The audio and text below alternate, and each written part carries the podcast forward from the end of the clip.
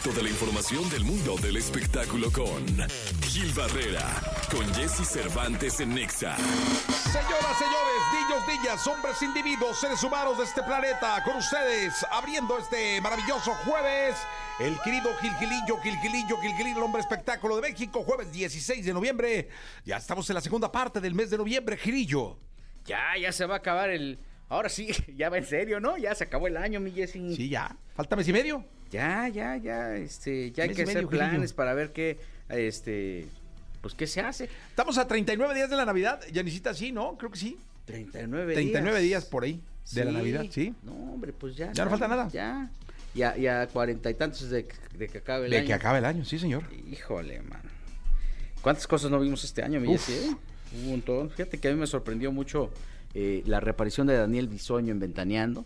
Él está atravesando por una por un tema de salud complejo, aparentemente es el hígado, ¿no? Este y esta manera en la que querido Daniel ha deteriorado un poco físicamente ha sorprendido a mucha gente. Habla eh, pues mucho más despacio, el caminar incluso me comentan es más lento, pero pues está usando creo que el medio el medio que le corresponde para dar a conocer qué es lo que está pasando alrededor de su vida. Lo ha hecho a lo largo de los escándalos que desafortunadamente han girado en torno a Daniel que no los ha propiciado él, porque yo conozco a Daniel, lo conozco bien y sé que no es un cuate que esté buscando este, meterse en rollos, ¿no? Al contrario, le gusta manejar una, un bajo perfil, pero bueno, pues evidentemente hay ciertas eh, personas que le han estado como buscando eh, eh, detalles para maximizarlos.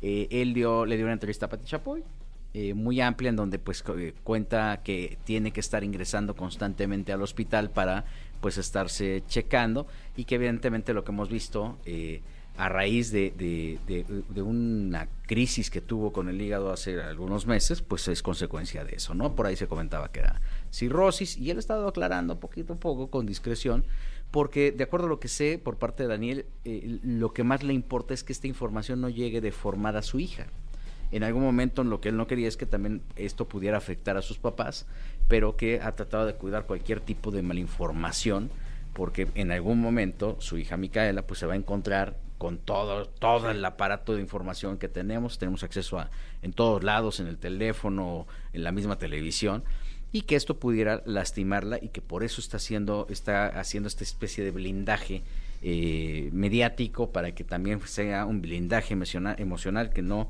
afecta a, a lo más importante para Daniel, que es su hija. ¿no? Creo que es una postura muy lógica y es una postura muy inteligente. Y bueno, pues evidentemente, cuando eso se combina con un tema de salud, bueno, pues también debes de tener el temple suficiente para que la parte de la crítica no te afecte tanto y te enfoques en lo más importante, que es tu propio cuerpo.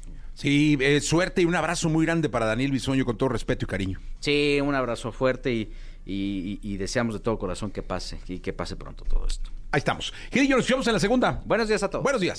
Bien, amigos, eh, llegó el momento de la segunda de espectáculos. El querido Gilgilillo, Gilgilillo, Gilgilín. El hombre espectáculo de México. Mi querido Gilgilillo, ¿qué nos cuentas? Mi querido Jesse, pues oye, vaya sorpresa que nos causó ver que Luis Miguel aparentemente ya había depositado 25 millones de pesos para sus hijos.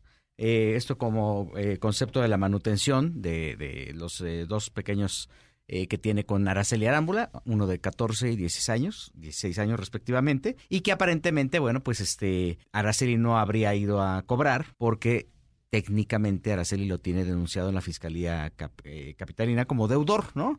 Entonces, este, eh, la noticia fue difundida por Reforma y bueno, pues lo que dieron a conocer es que había un depósito de 24, de, de un millón eh, cuatrocientos veintiséis mil dólares, este, suficientes como para, pues, darles una estabilidad.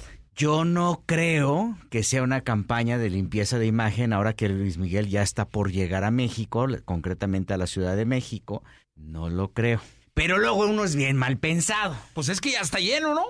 Pues, eh, pues sí, O sea, supuestamente los shows están vendidos. ya están vendidos los shows y Pero un poco, sí, tienes razón. O sea, para que llegue Luis Miguel y Sí, porque todo sea además paz y tranquilidad. el medio que escogieron para filtrar los documentos, ¿no? Fue Este, Reforma. sí, fue Reforma, que es como pues un aliado de Luis Miguel, ¿no? En el buen sentido. Y obviamente, pues aquí lo que llama la atención es que esta práctica de Luis Miguel la tiene constante, lo hace cada que va a empezar una gira, se desaparece, no aparece para, no responde por los niños. Y cuando empieza una gira, pues ahí ya de repente manda, derivado del anticipo, de los anticipos de la gira, ahí manda el camarón. Cuando tendría que ver una formalidad de decir, a ver, todos los jueves ahí te va tu lana, ¿no? Sin hacer tanto escándalo, sin hacer nada. Entiendo que la defensa de, de Luis Miguel, pues lo, justamente cuando tú tienes este conflicto, depositas en la fiscalía estos montos para comprobar que no hay una negativa de tu parte para este responder por esta obligación y obviamente pues este eso es lo que lo que técnicamente o lo que yo veo que está pasando con el caso de Luis Miguel. Lo digo a lo lejos, yo veo qué, ¿no? Claro. Yo ni los conozco, ¿no? Pero aquí la, la, lo Oye, interesante y del si tema no ha es cobrado, puede ser que sea porque es más dinero. O sea, porque debe más. Seguramente ella está pidiendo más o a lo mejor Sí, sí, que lo creo. que quiere es como establecer un convenio mucho más este preciso, Y ¿no? donde siga pagando. O sea, no, ya pagaste y ya nunca más, cabrón. Y lo hace cada que empieza una gira. O sea, eh, eso sí está, y eso está dicho incluso por el abogado de Araceli, el querido Guillermo Pous. Y este, y, y- y él dice, cada que va a empezar, él lo ha comentado, cada que va a empezar una gira, Luis Miguel se pone a mano. Pues no, o sea, al final tiene que estar ahí, ¿no? Rezándole a los hijos para que empiece gira, imagínate. Exactamente. Ay, mi papá se lastimó la garganta. Ay, no, por favor, Sí, porque no, no, va a hacer nos va a dar la lana. chingue, no, no, no, pues no. Entonces, este, aquí lo interesante es ver en qué va a derivar el asunto. Por lo pronto, eh, Luis Miguel lo que ha hecho, de acuerdo a información eh, de Reforma, es que él ha depositado una la nota para este, tratar de contener el proceso, ¿eh? Ni siquiera el tema de, de que, ay, mira, pues una llamadita, ¿no? Que en algún momento incluso Araceli lo ha hecho público, ¿no? Claro. Pero bueno, pues a ver qué pasa. Así están las cosas con Luis Miguel, mi querido Gilgilillo. Nos escuchamos mañana. Fíjate, depositó, ¿qué sería? ¿Una fecha? ¿El valor de la fecha? Menos, ¿no? Menos, ¿no? Yo De- creo. De lo que gana en una fecha. Yo creo que sí. Sí, sí, Sí, sí. poquito menos. O sea, Debe ser. un millón de dólares, un millón cuatrocientos veinticinco. ¿Cuánto costará la, cada fecha, Luis Miguel? Pues yo creo que ¿Cuánto un andará? par, ¿no? ¿Dos Por ahí un de poquito menos de un par, unos, un 800, dos. sí. Yo también creo que por ahí. Y no las venden, ¿eh? Y no, están, están pujando, ¿verdad? No hay fechas. señor. Ah, bueno, sí. O sea, las tienen acaparadas, pues, ¿no? O sea, no va a abrir más fechas de las que ya están. Sí. Uh, qué caray. Bueno, pues Sí. bueno. Mientras Así no le falte el pan a los niños, está bien. Eso es todo, Gilillo. Gracias.